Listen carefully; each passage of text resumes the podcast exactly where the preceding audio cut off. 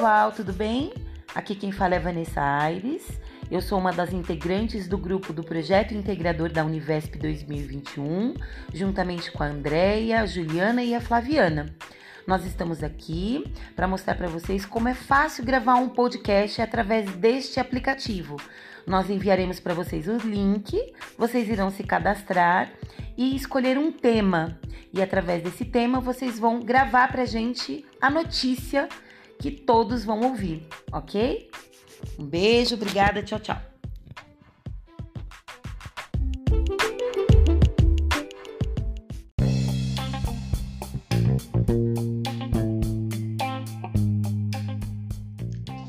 Olá, turminhas do sétimo ano. Espero que estejam todos bem e com saúde, graças a Deus.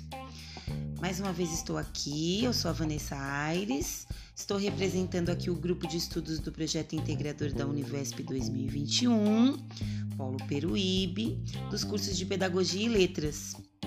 Juntamente com as alunas Juliana Chescon, Andréa Maria e Flaviana Gonçalves, estou aqui também representando a professora Betânia, a professora da disciplina de língua portuguesa de vocês. Eu estou aqui para reforçar a importância de vocês contribuírem nesse trabalho.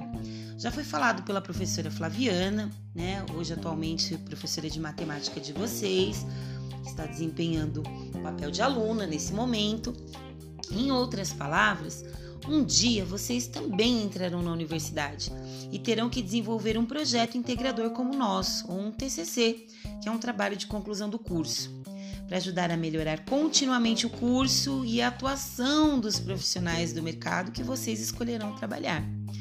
Por isso, se empenhem, meninos e meninas.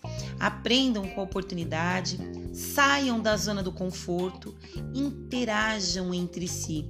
Pratiquem atividades que melhorem o desempenho físico e mental, assim como o desenvolvimento de novas habilidades. Por exemplo, usar as ferramentas tecnológicas que hoje nós utilizamos no dia a dia para brincar, para conversar, para interagir com os nossos familiares mas também hoje é utilizada para aprender, para se comunicar com os professores e colegas, aprender o que é necessário. Aproveitem para praticar também a empatia. Afinal, existe uma lei chamada Lei do Retorno e essa nunca falha, hein?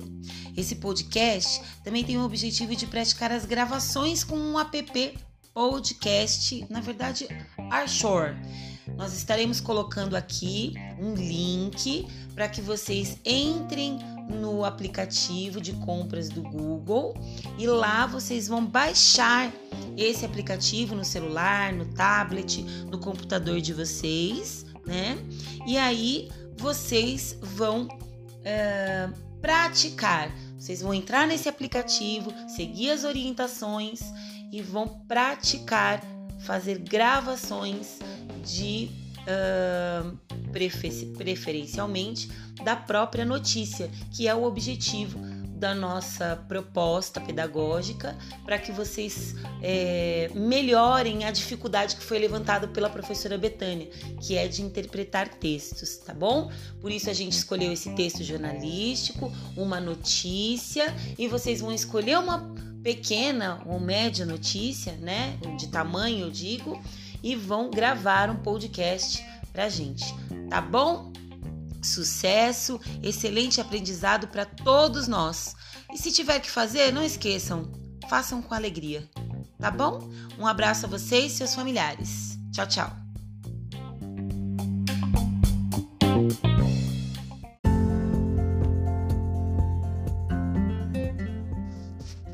Olá a todos, tudo bem? Hoje nós iremos começar a praticar o uso do aplicativo podcast para gravarmos uma notícia, ok? Bom, lembrando que o texto jornalístico no gênero notícia é uma informação de interesse público sobre assuntos do cotidiano, ou seja, assuntos do dia a dia, ok? Bom, vamos lá a gente vai falar da estrutura dessa notícia.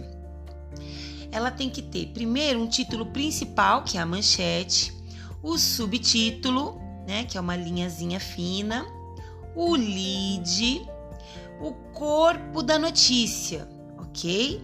Lembrando que o lead ele resume as informações mais importantes do fato apresentado pelo texto, tá? Geralmente no lead a gente encontra é, respostas às perguntas de quando, quem, o que, como, onde, por quê.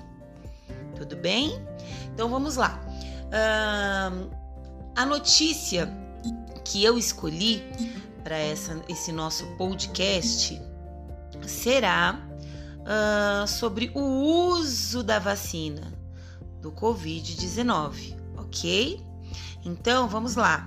Uh, quais as chances de ocorrer e o que fazer em caso de efeito colateral da vacina contra o Covid-19? Esse é o título médicos infectados se houver reação ao imunizante. Ok? Então, esse é o subtítulo. Assim como qualquer outro medicamento, as vacinas contra a Covid-19 podem provocar efeitos colaterais, geralmente leves a moderados, que não representam risco, segundo os médicos mas muitas pessoas têm dúvidas sobre usar medicamentos para combater os sintomas que surgem em alguns casos. Percebam, esse é o lead, ou seja, é um resumo dessas informações importantes, ok? Vamos lá. Ouvindo a médica infectologista Andréia Dalbó, membro da Sociedade Rio Grandense de Infectologista, e o médico infectologista Eduardo Springs, responsável pelo estudo da vacina de Oxford, AstraZeneca, no Rio Grande do Sul, sobre os principais efeitos colaterais, as chances de que eles ocorram e quais medicamentos podem ser usados nesses casos.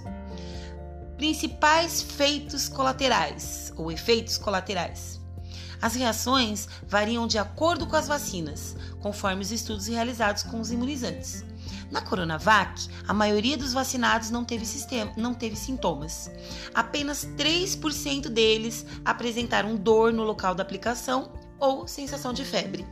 Quanto à AstraZeneca, em uma em, uma em cada quatro pessoas teve reações sistêmicas, como dores musculares, febre, mal-estar e calafrios. Já a vacina da Pfizer também pode dar dor no local da aplicação, sensação febril e enjoo. O período da reação. Enquanto com a vacina da AstraZeneca, geralmente a reação sistêmica ocorre, ocorre após a primeira dose, na da Pfizer é um pouco diferente.